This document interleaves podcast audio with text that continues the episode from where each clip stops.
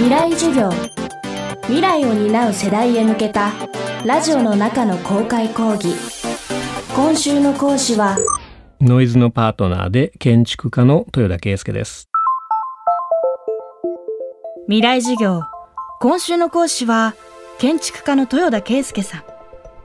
大学卒業後安藤忠雄事務所を経てアメリカのコロンビア大学でコンピューテーショナルデザインを学び2007年に建築デザイン事務所 noizを設立しました。建築とテクノロジーを掛け合わせて新しいデザインや都市の形を模索する豊田さん。10代20代の若い世代にもぜひコンピューテーショナルデザインを学んで建築やデザインの世界に興味を持ってほしいと考えています。未来授業4時間目。テーマは建築の未来建築家の仕事。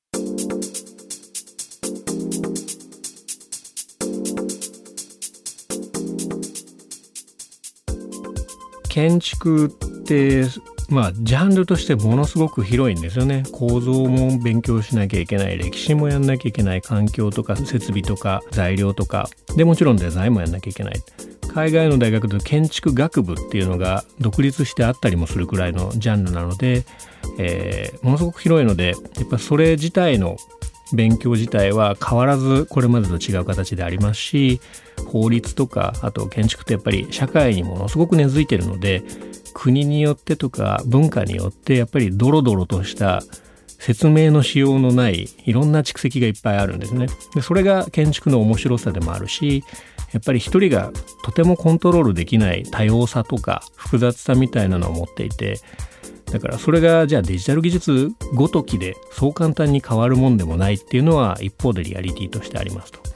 ただ同時に今 AI とかでコンピューターで人間がとても処理できないようなビッグデータみたいのが扱えるようになってきて建築っていうすごくドロドロとしてつかみようがないようなものこそがコンピューターが得意に扱えるようなジャンルに変わり始めていてそれを考えると建築がすごく難しくて複雑な領域だからこそコンピューターを使うと新しい可能性が出てくる可能性って劇的に今広がっていてそういう可能性を探求してもらいたいなと思いますしそのためにやっぱり建築の伝統的な基礎をしっかりやるっていうのは一方で大事です。ただやっぱり同時にデジタル技術を使える人っていうのはやっぱり日本だとまだ世界的に見るとすごく少ないのでまあ今のうちにいろんなソフトウェアを使ってみたりとかプログラミングをまず遊びでいいからやってみるとかあんまりこう固く考えずにまずはゲーム感覚で興味をのあるものをとにかく遊んでみながらデジタル技術に親しんでもらうっていうのがすごく大事かなと思います。快適な住居や効率的な交通システム、さらには災害やテロまで、建築は全ての人間活動と密接に関わっています。それら全てを考えるのが豊田さんの仕事です。建築のスタイルやアプローチが変わりつつある中、建築家の役割も変化してきていると豊田さんは言います。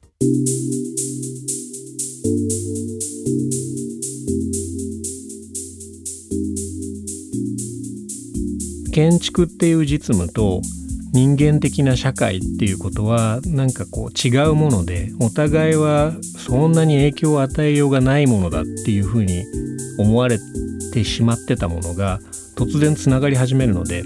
やっぱりこう社会の動きとかじゃあそれに対する安全みたいなものをどう建築っていうもので制御できるのかとか影響を与えられるのかみたいなことも考えなきゃいけないし考えられる可能性がどんどんできてきてると。で多分そういうのがスマートシティっていう概念だと思いますしいい意味で人の行動をうまい具合にコントロールをしてみんながより幸せになれるような街のシステムを建築家が考えなきゃいけないとかじゃあそれに必要なビジネスのシステムを建築家も考えるようになるとかでもそこにはじゃあ他の業種の人ももちろんいっぱい入ってこなきゃいけないしっていうふうにどんどんこれまでの業種とか仕事の仕切りみたいなものってどんどん曖昧になってくる。で曖昧になってきたものをつなぐ技術が多分これからだとデジタル技術とかいうことになっていかないわけがないのでどの業種に興味があるんでもそこはうまく抑えてもらいたいっていうのはあります。やっぱり特殊会なのでこちらに興味を持ってくれる人とかでさらにはじゃあ建築とデジタル技術を両方扱えてでうちの事務所に応募してくれる人とかってやっぱり少ないんですよね。やっぱり新しい領域にこう入ってきてくれる人って数はやっぱり限られてるのででもこんなに未来のこう可能性があって社会にも必要とされてるはずなのにニーズが若い人に見えてなくてこううまい具合に供給されてないとかっていうのはすごくもったいないなと思うので、まあ、僕もこういう機会に話させてもらったのもできるだけそのまだ見えてない可能性っていうものに気づいてもらってそこに行くにはどうしたらいいかっていうのをうまく探索するというか描くみたいなことを日常的にやってもらいたいなというのはすごく思います。あと大学で例えばデジタル技術を使った建築の